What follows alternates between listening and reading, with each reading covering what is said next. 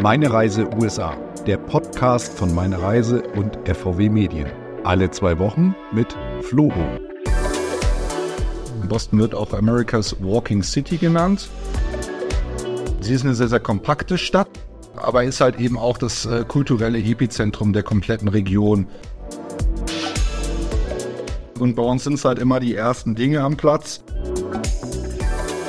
Die Stadt hat ursprünglich auch aus fünf verschiedenen Inseln bestanden. Also Boston hat unglaublich viele Grünanlagen. Hallo Olga. Hallo Flo. Sag mal, was fällt dir zu Boston ein? More Than a Feeling.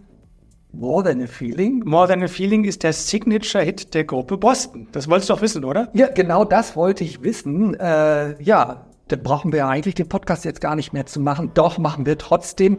Ich spreche mit Andreas Die Hörster zu Boston. Und da kommt hoffentlich More Than a Feeling vor. We will see. Wir sind gespannt. Boston, Massachusetts, das ist die Stadt der Kunst, Kultur und Geschichte und es gibt natürlich noch ganz, ganz viel mehr dort zu erleben.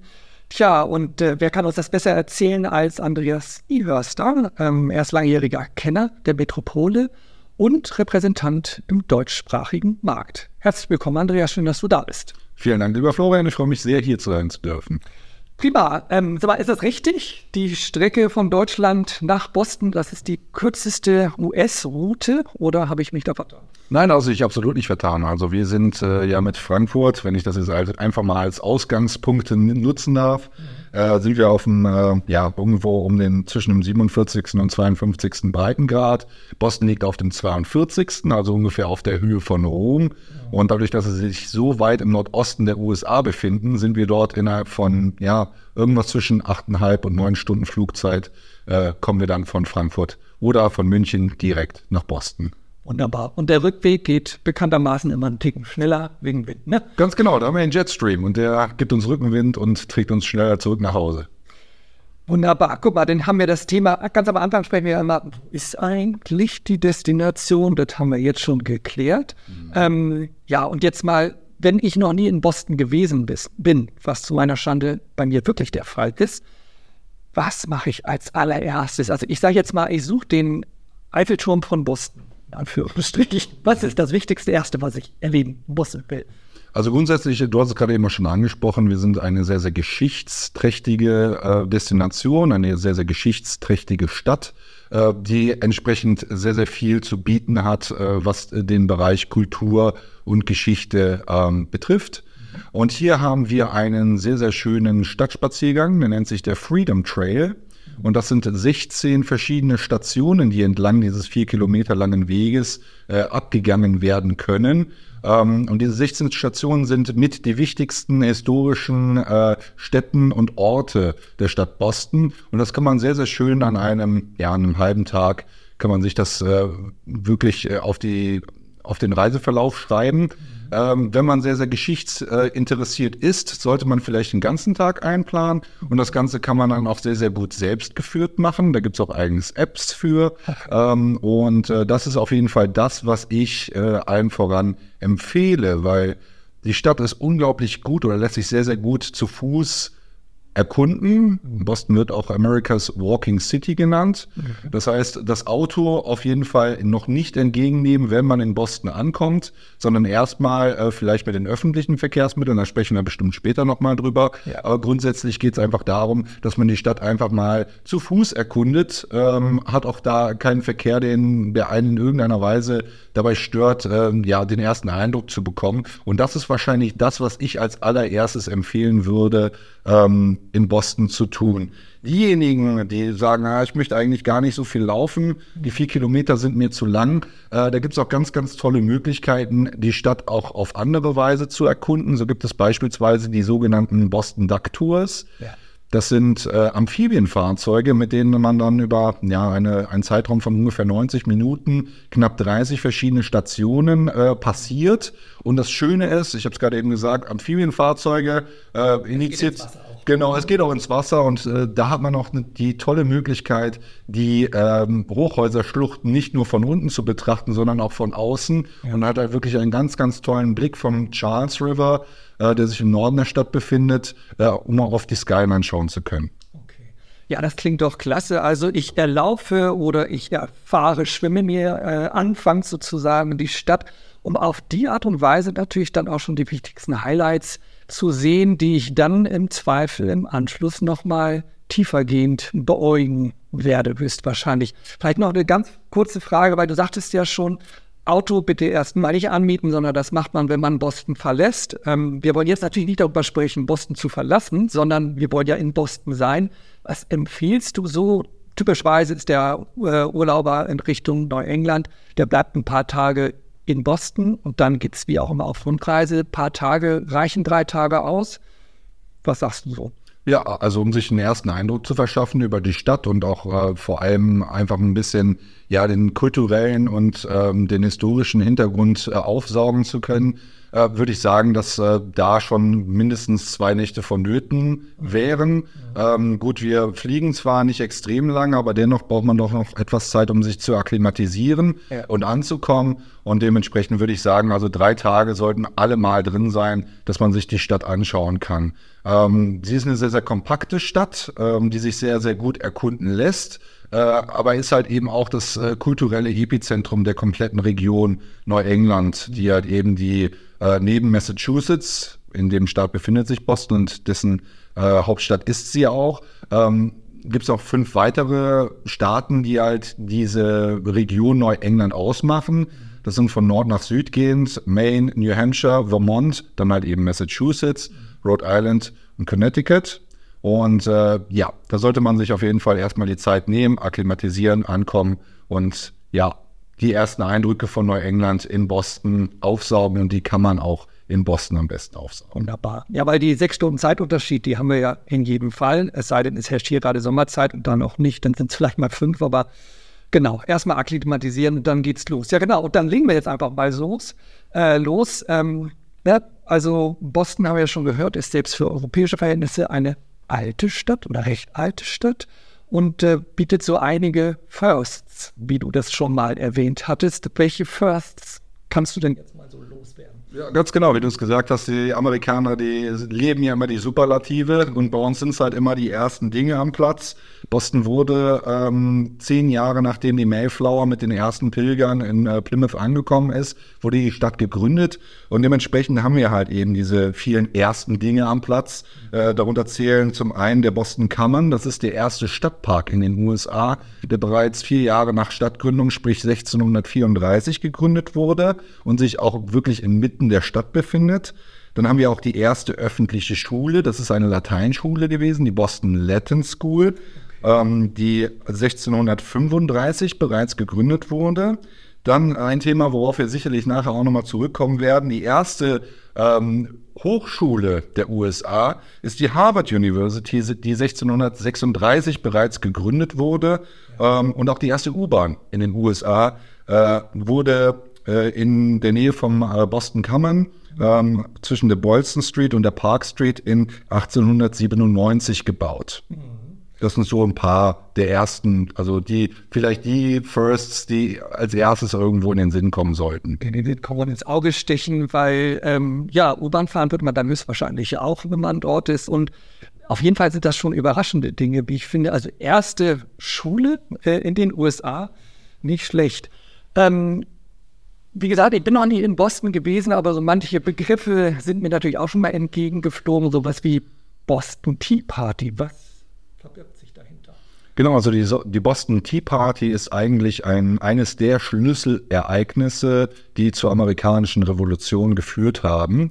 Und zwar war das im Jahre äh, 1773, am 16.12., also schon fast also schon ziemlich lange her. Lange her. Also wir haben halt ungefähr 250 Jahre, die, die, haben wir, die feiern wir jetzt äh, in diesem Jahr, in 2023. Und hier ging es darum, was, warum heißt es Boston Tea Party? Und zwar hatten die Amerikaner ähm, das Problem mit der, äh, mit der britischen Krone, dass sie Dinge zu besteuern hatten, aber kein Mitspracherecht hatten. Also die britische Krone wollte den äh, Vertrieb von Tee ähm, in den USA ankurbeln oder grundsätzlich ankurbeln und aufgrund dessen haben sie angefangen, die Steuern zu reduzieren bzw. wegfallen zu lassen, die Importsteuern. Das haben sie aber nicht für die USA gemacht, sondern auf dem Weg in England. Das heißt, die Engländer haben profitiert und mussten keine Steuern entrichten, während das für die Amerikaner der Fall gewesen ist, ohne dass die Amerikaner ein Mitspracherecht hatten. Und so haben sie dann 342 äh, Kisten teuren Tees damals in das Hafenbecken von Boston geworfen, ja. als amerikanische Ureinwohner verkleidet und haben halt da ja, den, die Ungunst seitens der britischen Krone zum ersten Mal so richtig auf sich gezogen. Ja, das ist, gilt so als so ein bisschen der, der erste große Schritt in Richtung Unabhängigkeit beziehungsweise Revolution, die dann schlussendlich zur Unabhängigkeit geführt hat. Okay. Ja, spannende Geschichte, spannende Geschichte. Ähm, du hattest es vorhin schon erwähnt oder wir sprachen schon über die Kunst und Kultur natürlich auch. Und dann kommen wir logischerweise zum Thema Museen. Davon gibt es so einige. Absolut. Ja, also ich meine, äh, leider reicht nicht die Zeit aus. Äh, wir sind ja jetzt auch kein Museumsführer, sondern wir möchten euch einfach mal äh, mitgeben, was die wichtigsten oder die herausragendsten sind. Und dazu gehört auf jeden Fall das Isabella Stewart Gardner Museum. Die gleichnamige Dame, die hat Ende des 19. Jahrhunderts angefangen, Kunst zu sammeln, hatte bereits im Alter von 23 das Selbstporträt von Rembrandt erworben und hatte damals von ihrem Vater eine recht hohe Summe, 1,75 Millionen Dollar, damals war das unheimlich viel Geld, äh, geerbt und hat dann gemeinsam mit ihrem Mann entschieden, ähm, dass die Sammelleidenschaft so viel Raum benötigt, als dass die privaten Räumlichkeiten nicht mehr dafür ausreichten. Und sie haben dann Anfang des 20. Jahrhunderts äh, ein ja, ein Museum erbauen lassen im Stile eines venezianischen Palazzos. Und dort hat sie dann angefangen, äh, ihre komplette Sammlung dann auszustellen, die dann bis heute sich angeschaut werden kann. Also wir haben da 7500 Gemälde, viele Skulpturen, Möbel, Textilien, Silber, Keramik und sehr, sehr viele seltene Bücher, die dort ausges ausgestellt sind. Ja. Und dieses Gebäude, das äh, besteht aus vier Flügeln, die einen überdachten Innenhof umrahmen. Äh, in dem befindet sich auch ein äh, antikes römisches Mosaik, der Kopf der Medusa, der dort zu sehen ist. Und das ist wirklich wunder, wunderschön. Ein sehr, sehr schöner Innengarten. Also auch für diejenigen, die vielleicht mit einem Partner verreisen, der nicht allzu sehr an Kultur interessiert ist, äh, kann da wirklich sehr, sehr schön die Zeit verweilen. Das ist auf jeden Fall eines der Museen. Ein weiteres wäre dann das äh, Museum of Fine Arts, ähm, das wirklich auch aus äh, aller Herren Länder ähm, tolle Exponate aufzuweisen hat. Ähm, unter anderem auch ähm, ja, Juwelen, äh, Fotografien, äh, Bilder, äh, selbst Publikationen sind dort ausgestellt und das sind wirklich insgesamt eine halbe äh, Millionen Exponate, die dort zu finden sind. Also wirklich auch ein Museum, das man unbedingt mitnehmen sollte oder besuchen sollte, wenn man in Boston ist und sich für Kultur interessiert. Okay. Und beide genannten Museen sind im Zentrum. Also ich muss nicht. Ganz genau, richtig. Gehen, ne? Nee, also wir haben halt wirklich ein, wir sind, es ist eine sehr, sehr kompakte Stadt. Die Stadt hat ursprünglich auch aus fünf verschiedenen Inseln bestanden. Okay. Ja, die durch äh, verschiedene Landgewinnungsmaßnahmen im Laufe der Zeit miteinander verschmolzen wurden. Und dementsprechend ist die Stadt nach wie vor recht kompakt, gerade der Innenstadtbereich. Äh, und jetzt das, wovon ich gerade eben gesprochen hatte, zum Beispiel das Guardian Museum, das befindet sich in dem Stadtteil Fenway, äh, wo sich auch das Heimstadion der Boston Red Sox, der hiesigen Major League Baseball Mannschaft äh, befindet. Also das ist alles sehr, sehr, sehr, sehr kurz. Absolut. Also man muss, muss nicht lange laufen, man benötigt auch nicht jedes Mal irgendwo ein Taxi. Ganz im Gegenteil, äh, dadurch verliert man eigentlich eher Zeit, weil man Gefahr läuft, dann im Verkehr irgendwo die Zeit verbringen zu müssen, ungewollt. Aber die Wege sind wirklich sehr, sehr kurz und auch die Museen befinden sich im Innenstadt. Wo du gerade sagst, Wege sind sehr kurz. Jetzt muss ich doch einmal noch ganz kurz zurück zum Anfang. Äh, ich lande in Boston. Wie komme ich eigentlich vom Boston Flughafen in die Stadt hinein? Gibt es da auch öffentliche Verkehrsmittel? Ja, absolut. Und da haben wir ein sehr, sehr gutes Netzwerk. Ich habe das ja gerade eben erwähnt, schon mit der ersten U-Bahn, die dort erstanden ist. Das ist vielleicht auch schon eine Indikation dafür. Wir haben die sogenannte T. Das ist, so nennt sich das Nahverkehrssystem in Boston. ähm, ist gegliedert in verschiedenen Linien, die äh, verschiedene Farben tragen, wenigstens auf einer Karte. Die sind jetzt nicht auf dem Boden so eingemalt, aber okay. wenigstens auf der Karte und so, dass man sich ein bisschen zurechtfinden kann. Ähm, zum Beispiel die Red Line, die Orange Line, die Green Line, die Blue Line, die Green Line. Wir haben aber auch die Silver Line. Und die Silver Line, die passiert auch dem Boston Logan International Airport, an dem man dann idealerweise ankommt. Okay. Und diese Silver Line, wenn man die nimmt in Richtung Innenstadt bis zur South Station, ist die bei Ankunft kostenlos. Oh, cool. Ja, ich würde auch empfehlen immer, dass man da dieses Angebot auch wahrnimmt, ja. äh, weil man dann halt eben diese Zeit nicht verplempert, indem man irgendwo im Taxi im Stau steht. Ja. Ähm, und da kann man bis zur South Station fahren und dann in eine andere Linie umfahren, umsteigen oder direkt zum Hotel laufen. Also das ist wirklich großartig. Okay, aber du sagst jetzt bei Ankunft kostenlos. Das heißt, ich muss mein Ticket in irgendeiner Form dabei haben, um das vorzuzeigen oder ist das, kann das jeder, der da hin und her fährt vom Flughafen, also also jeder, der irgendwo in der, also die Station befindet sich direkt an der Arrivals Hall. Ah, okay. Äh, und wenn man dort einsteigt, wird das in keinster Weise nachgefragt, kontrolliert und alle wissen, dass die meisten, die vom Flughafen kommen, halt eben auch irgendwo äh, dort mit dem Flugzeug angekommen sind. Ja. Und dementsprechend ist es überhaupt gar kein Problem. Klasse. Ja, das ist natürlich äh, ja, ein schöner Start in die Stadt hinein und äh, vor allem günstig, denn man will ja ab und an auch mal aufs Geld gucken auf dem Wege. Ne? Wunderbar. Ähm, so, also, wir haben, du hattest eben schon gesagt, wir sind hier kein Museumsführer. Ähm, du hast jetzt zwei schöne genannt, aber wir wollen uns natürlich auch noch mal draußen bewegen. Also, was mache ich denn outdoor-mäßig? Du hast ganz am Anfang ähm, äh, den, den, den, äh, wie hieß der Trail jetzt nochmal? The Freedom Trail. Freedom Trail, Entschuldigung, mhm. erwähnt. Was gibt es denn noch an Outdoor-Aktivitäten in, in Boston? Also Boston hat unglaublich viele Grünanlagen, ist von sehr, sehr viel Wasser umgeben. Ich habe es gerade eben auch schon gesagt, dass äh, wie die Stadt sich dann auch entwickelt hat. Äh, wir haben eben sehr, sehr viele Parks, der Boston Common. Das ist eben auch nur einer dieser Parks. Wir haben beispielsweise den Rose Kennedy Greenway und der verbindet North Boston, also das North End, mit dem South End. Ähm, über zweieinhalb Kilometer geht er quer durch die komplette Innenstadt. Und das Interessante daran ist, dass es damals oder in vergangenen Zeiten die Hauptverkehrsader durch die Stadt gewesen ist, die dann unterirdisch verlegt wurde. Ja. Heute sind es fünf verschiedene Stadtparks, die miteinander verbunden sind und die man sehr, sehr schön durchflanieren kann. Man kann auch den Harbor Walk machen, also entlang der langen Wasserlinie, der, der Küstenlinie von Boston. Äh, der ist auch unglaublich lang, fast 70 Kilometer. Äh, aber den muss man, kann man auch partiell einfach mitnehmen. Ja. Also wir wollen jetzt den Marathon nicht laufen, obwohl wir den auch haben.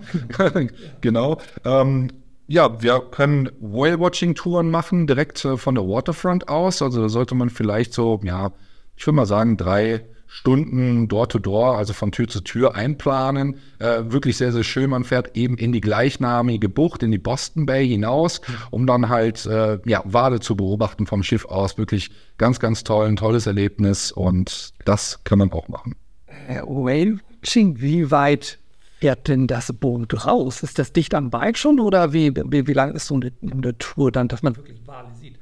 Also man fährt ungefähr ja, eine knappe Stunde raus, ist dann heute auf dem freien Wasser, eben dann in der Bucht, äh, fährt fast bis nach Provincetown, also bis ans Ende der Siche äh, von Cape Cod. Ja, okay. ja. Bis dahin fährt man schon fast, aber da sind halt eben dann die Bereiche, in denen dann die Wale jagen, in Anführungsstrichen äh, schaut sich das Ganze an und dann geht es halt eben den Weg, selben Weg wieder zurück. Und das ist halt eben auch eine tolle Möglichkeit. Man kann nicht nur dieses Whale-Watching betreiben oder machen, sondern man kann auch beispielsweise mit einer Fähre eben rüberfahren nach Provincetown und dann einfach mal einen Daytrip dorthin machen. Ja. Aber wir möchten ja in Boston bleiben es soll da einfach an dieser Stelle auch erwähnt werden, dass ja sehr viele Wasseraktivitäten möglich sind. Ja. Und das sind so die Dinge, die ich äh, empfehle. Man kann auch sehr, sehr schön shoppen äh, innerhalb von Boston. Ist alles ein bisschen kompakter und übersichtlicher als jetzt beispielsweise in New York. Ja. Und da haben wir zum Beispiel die Newberry Street, wo wirklich sehr, sehr schöne viele Boutiquen sich aneinander reihen und wo vor allem eben auch viele historische äh, Gebäude zu sehen sind. Okay, ja wunderbar. Mhm. Äh, berühmte historische Gebäude. Du hattest vorhin schon mal ganz kurz am Rand fallen lassen. Eine ganz berühmte Universität, wenn es nicht mal gerade die berühmteste überhaupt ist. Wir sprechen natürlich von Harvard. Da hast du bestimmt noch zwei, drei weitere spannende Sätze zu sagen. Ja, also Harvard ist natürlich eine der renommiertesten Universitäten, eine der die wohlhabendste Universität weltweit, ja. äh, mit einem Vermögen von ungefähr 50 Milliarden Dollar. Äh, was wirklich äh, ja schon fast erschlagend ist. Das ist ordentlich. Aber das, was uns interessiert, ist natürlich, was macht die Universität aus? Und wir haben insgesamt elf Fakultäten, mhm. die, wo neun dieser Fakultäten zwölf oder die zwölf Colleges und Schulen der Universität verwalten.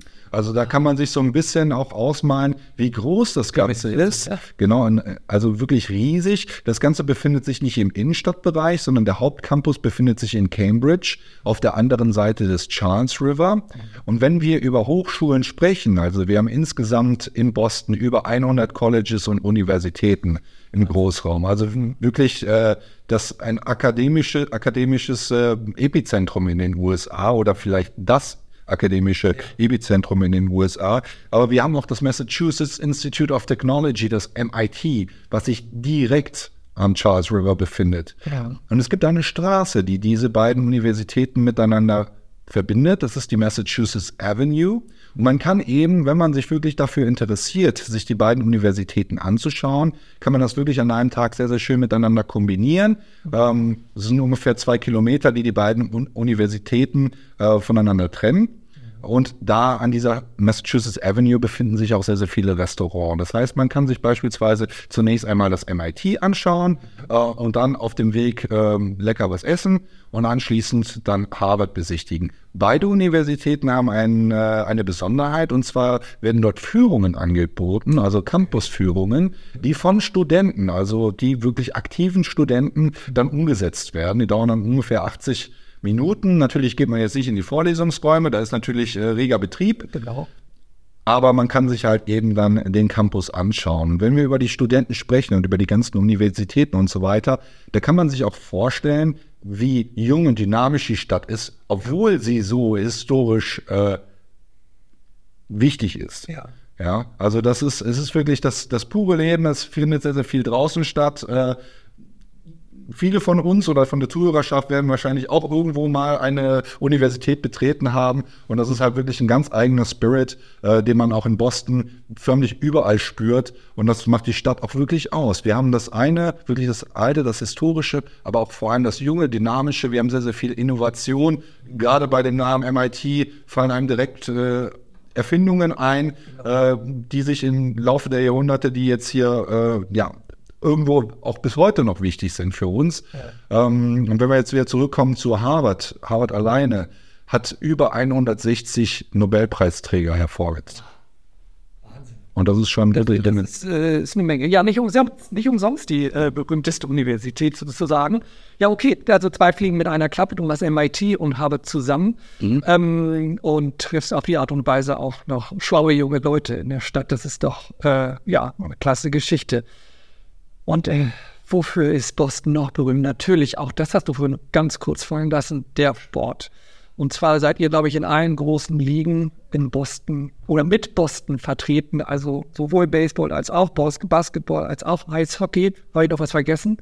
Ähm, Football. Football natürlich, ja. genau, ganz genau. Ja, was, ähm, ich meine, wenn man da hinkommt nach Boston, ich glaube, dann will man auf jeden Fall mindestens eins eine der Mannschaften dort auch sehen und ein Spiel verfolgen. Was empfiehlst du? Was macht am meisten Sinn? Also die, das Team, was wahrscheinlich am äh, traditionell wichtigsten für Boston ist, das sind die Boston Red Sox. Das ist das äh, MLB-Team, also Major League Baseball. Und die spielen im Fenway Park.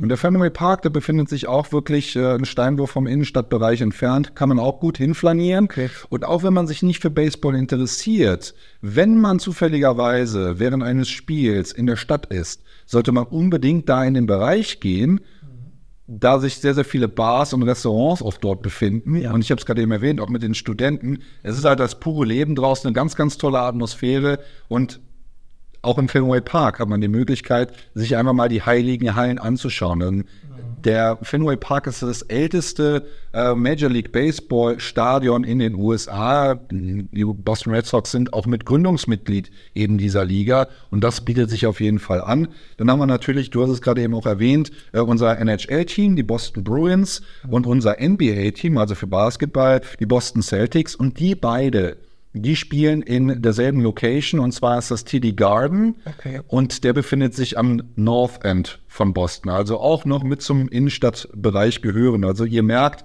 es ist sehr, sehr, sehr, sehr kompakt. Ja. Ja, und da sollte man sich unbedingt auch ein Spiel anschauen. Ähm, während beim Major League Baseball die Saison im März beginnt und bis ja, Anfang Oktober andauert, ist es sowohl bei der NHL als auch bei der NBA so, dass sie vom Oktober äh, bis zum April andauern. Ne? Und erfahrungsgemäß ist eben gerade der Herbst eine sehr, sehr populäre Reisezeit für die deutschen Reisenden. Und da ist halt eben die Möglichkeit auch gegeben, dass man sich eines dieser Spiele anschaut. Und das Team, was natürlich sehr, sehr groß auch in den Medien jetzt gewesen ist, kürzlich, ähm, auch in den letzten Jahren sind die New England Patriots, Ja. die spielen in der NFL und da liegt das Gillette Stadium etwas außerhalb der Stadt. Da sollte man schon ungefähr eine halbe bis dreiviertel Stunde einplanen, dass man dann auch mit dem Auto rausfährt. Also da brauche ich das Auto, da komme ich dann nicht mit öffentlichen hin. Ne? Genau, also das im Idealfall ja. Okay. Die wunderbar. Äh, vielleicht noch kurz das Thema Tickets. Äh, ich habe neulich selber mal den großen Fehler gemacht. Ich war in Houston. Es war ein, äh, ein äh, Baseballspiel. Ähm, wir gingen direkt am Stadion vorbei. Ich dachte, ach, kann man sich ja sowieso nicht leisten, die Karten. Und dann habe ich einen Tag später erfahren, du hättest da für 30 Dollar reingehen können. Wäre gar kein Problem gewesen. Hätten natürlich nicht die besten Plätze gehabt. Ist das äh, bei euch auch möglich in dem Ra also dass man nicht gerade arm wird, wenn man sich eins der Spiele anguckt? Nee, absolut. Also ich meine, die erschwinglichsten Tickets, die man bekommt, sind sicherlich für den Major League Baseball. Es ist natürlich auch so, dass diese Bi Spiele auch gerne mal etwas länger dauern, ähm, während es beim Eishockey und beim Basketball dann schon ein bisschen höher wird vom, vom Preisgefüge, aber dennoch nicht so, als dass man arm würde. Aber wenn man die Reise ohnehin schon irgendwo geplant hat und man möchte sie auch buchen und das idealerweise beim Reiseveranstalter, äh, dann kann man auch schauen, okay, findet da ein Spiel statt und wie sieht das jetzt momentan aus äh, bei Ticketmaster? Äh, wie ist da momentan das Preisgefüge? Und es hat, wie du, hast gerade eben schon gesagt, je nachdem, welche Plätze man haben möchte, muss man natürlich entsprechend tief in die Tasche greifen oder halt eben auch nicht, Ja. wenn man etwas äh, weiter hinten sitzen möchte. Okay, also auf jeden Fall reingehen, selbst wenn man die Regeln nicht kennt, ne, was ja durchaus beim, beim American Football oder auch beim Baseball sein kann, von deutscher Warte aus gesehen, auf jeden Fall die Stimmung mitnehmen. Absolut. Es geht hier um die Atmosphäre und da mal auch eben noch andere Events, äh, wo man das Ganze sehr, sehr schön mitnehmen kann. Äh, sei es der Boston Marathon, Ja. äh, der ja so in der zweiten Woche April jeden Jahres stattfindet. Also es sind wirklich 30.000 Läufer, die da quer durch die ganze Stadt laufen. Und das ist natürlich ein absolutes, absolutes Mega-Ereignis, was jedes Jahr stattfindet. Ja. Das, was wir auch haben, ist die Charles Regatta. Ja, die findet auch jedes Jahr statt und zwar im Oktober, geht dann über ein ganzes Wochenende. Und äh, da sind ungefähr 11.000 Athleten, die sich dann über das Wasser bewegen äh, und dann über eine Strecke von ungefähr drei Meilen äh, dann den Charles River berudern. Ja, also äh, es gibt viel zu erleben in Boston. Wir hatten jetzt schon ein wenig Kultur mit Museen, mit der Universität oder den Universitäten. Wir haben natürlich über die Sportstadt Boston gesprochen, äh, bis hin zum Marathon. Ähm, oh, aber wir wollen ja uns auch noch irgendwie kulinarisch ernähren, sage ich jetzt mal so. Essen und Trinken. Was gibt es Spannendes, Wichtiges äh, in Boston? Also das, was wahrscheinlich am bekanntesten ist und was man sich auch nicht entgehen lassen sollte, das ist die Lobster Roll. Ja, also wir sind natürlich da im, im Nordatlantik. Äh, Maine Lobster ist für jeden irgendwo ein Begriff. Äh, das ist auch der, der vornehmlich in ganz Nordamerika verkauft wird und auch seinen Weg bis nach Europa findet. Und eben der wird äh, sehr, sehr frisch serviert in einem Sandwich, was dann eben die Lobster Roll ist. Das Interessante, ein Fun Fact, ähm, der Einkaufspreis für den, für den, für den Hummer äh, der ist immer der gleiche. Also jedes Restaurant, jede Lobster Shack, je, egal wie groß, klein, fancy oder nicht fancy, die zahlen alle denselben Kilopreis. Äh, aber ja, der eine veredelt es mehr, der andere veredelt es weniger. Und mit der Lobster Roll ist eine recht einfache, aber dennoch sehr, sehr kulinarisch facettenreiche Variante, den Lobster zu, zu servieren. Und den sollte man auf jeden Fall mitnehmen. Ähm, der kostet ja im Schnitt momentan 30 Dollar für so eine Lobster Roll. Die ist dann aber auch wirklich gefüllt mit, mit Hummerfleisch. Und da sollte man auf jeden Fall sich das nicht entgehen lassen, eine davon zu probieren. Da gibt es ganz, ganz viele verschiedene ähm, Restaurants oder Läden, in denen man die bekommt. Äh, die sind vornehmlich äh, natürlich am, im Seaport District, aber auch in der Back Bay oder auch in Fenway. Das sind so die Stadtteile. Da findet man immer irgendwo eine Lobster Roll. Gibt es auch tolle Restaurants und auch eigene Blogbeiträge, wo man sich das einfach mal anschauen kann. Wo finde ich was? Das würde jetzt in den Rahmen sprengen. Die berühmte Lobster Roll. Genau. Wunderbar. Ja, aber wir haben auch sehr, sehr viele weitere äh, kulinarische Möglichkeiten. Wir haben zum Beispiel das drittgrößte Chinatown in den USA, was sich in Boston befindet, also im Süden des Innenstadtbereiches. Ähm, da befinden sich auch äh, ja, der Theaterdistrikt. Also wir haben auch sehr, sehr viel äh, Show. Äh, ja, Theaterstücke. Genau, so genau, richtig. Das haben wir da alles. Ähm, auch die Blumen Group, die tritt da, ist ja. momentan aktiv. Also da haben wir im, im Prinzip drei große Häuser, äh, wo dann Theaterstücke oder Broadway-Shows aufgeführt werden. Und das grenzt halt eben direkt an Chinatown. Kann man sehr, sehr schön miteinander verbinden. Wir haben auch ähm, italienische Restaurants, weil wir auch sehr, sehr viele, ähm, also historisch sehr, sehr viele äh, Immigranten aus äh, Italien ähm, bei uns beheimatet haben und gerade im North End, wo sich auch die ältesten Stadtviertel oder Wohnviertel äh, in den USA mitunter befinden. Äh, dafür sind wirklich ganz großartige italienische, sehr authentische Restaurants, die man da finden kann. Aber wir haben auch Steakhouses äh, oder Austernbars, ähm, die man in Boston finden kann, aber auch ähm, Food Halls. Okay, Food Halls, das heißt? Das heißt, wir haben äh, große Gebäude, in denen sich sehr, sehr viele verschiedene Stände und äh, Restaurants befinden. Okay. Äh, allen voran haben wir den Quincy Market, der sich ebenfalls im North End befindet. Ähm, das ist die wahrscheinlich berühmteste Markthalle in Boston, 1742 gebaut. Und die hat 75 Stände mit offener Küche. Also das schon alleine ist eigentlich eine absolute Sensation in, äh, in kulinarischer Form. Ähm, Finde ich ganz, ganz toll. Also nicht zu verwechseln mit Food Courts. Wir sprechen von Food Hall. Das ist was anderes. Ne? Ganz genau, richtig. Nee, es ist wirklich, frische genau, frische Küche, äh, wirklich sehr, sehr groß. Äh, ist auch natürlich eine gewisse Dynamik da. Mhm. Ähm, und dazu haben wir dann auch nochmal den Boston Public Market, mhm. wo wirklich sehr, sehr viel Farm to Table dann auch serviert wird. Ähm, da gibt's dann ungefähr 35 lokale Erzeuger, die dann da ihre Waren dann feilbieten. Genau, und das Ganze wird dann auch äh, veredelt, unter anderem im High Street, äh, High Street Place Food Hall. Da haben wir dann auch nochmal 17 verschiedene Restaurants beziehungsweise Stände und drei Cocktailbars, wo man das Ganze miteinander schön kombinieren kann. Da gibt es dann auch Live-Musik und auch eigene Themenabende, ähm, die dort gestaltet werden. Auch wirklich ganz, ganz toll. Und der Timeout Market, ja, das ist äh, wirklich dann so die Creme de la Creme äh, der hiesigen Chefs, die dann die Möglichkeit haben, äh, in 16 verschiedenen Restaurants ihre Kreationen dann zu servieren. Auch wirklich eine ganz, ganz tolle Möglichkeit. Klasse. Und das klingt richtig gut. Äh, du sprichst von Veredelung eben. Jetzt veredeln wir diesen Podcast. Wir müssen uns langsam schon in Richtung Ende bewegen. Äh, mit zumindest einem Geheimtipp, den du für uns auf Lager hast, der dann anschließend natürlich kein Geheimtipp mehr ist, weil ihn ja Millionen von Menschen gleich gehört haben, aber also das, was ich super finde, ist eine geführte Radtour durch Boston, dadurch, dass wir so viel Public äh, äh, Gardens haben ähm, wirklich ganz, ganz toll. Ich dehne das jetzt ein bisschen aus, auch wenn es die Zeit vielleicht ein bisschen sprengt. Das, was wir auch haben, sind äh, sogenannte Mural Tours, also Wandbilder, die gezeigt werden in dem äh, Stadtteil Roxbury, der auch irgendwo, ähm, ja, eine Hommage ist an äh, die äh, Black History von Boston. Also wirklich ganz, ganz toll. Das sind so die beiden Dinge, die ich an der Stelle gerne hervorheben möchte. Okay, guter Hinweis. Vielen Dank. Und ähm, Jetzt können wir uns aber auch noch kurz die Zeit für die berühmten oder zumindest ein No-Go. Was sagst du, das geht nun wirklich nicht? Also das eine ist, auf keinen Fall mit dem Auto durch Boston sich bewegen. Das hatten wir auch schon das Thema, aber ich erwähne es gerne noch einmal. Ja, wirklich. ja, genau. Und das andere ist, äh, wenn man Red Sox schreibt, dann schreibt man die SOX. Und das ist ganz wichtig. Ja, ja, Für die Bostonians. Ja. Ja. ich meine, kommt zwar vielleicht selten vor, aber das ist halt etwas, wo äh, ja doch schon argwöhnisch dann drauf geschaut wird.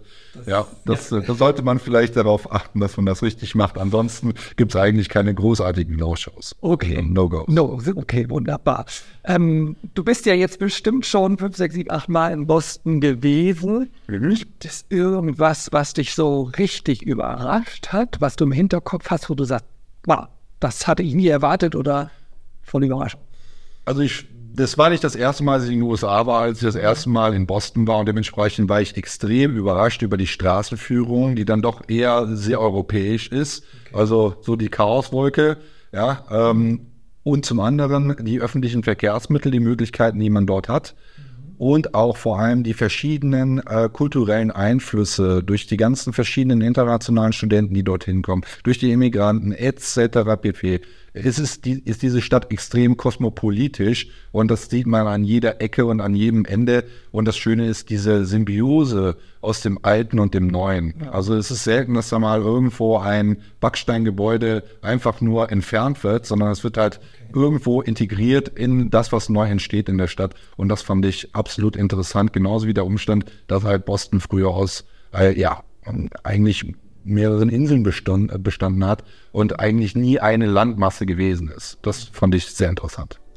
Ja, äh, Andreas, ganz herzlichen Dank. Ich weiß, du, was wir auf jeden Fall mitnehmen, du sprachst anfangs von mindestens zwei Nächte, was du ans erzählt hast, was man da erleben, sehen, erfahren kann. Ich glaube, da reichen zwei Nächte nicht aus. Da hängen wir mindestens noch Wahrscheinlich zwei weitere dran. Ähm, und wenn es eben nur zwei Nächte sind, dann wird man garantiert nochmal wiederkommen.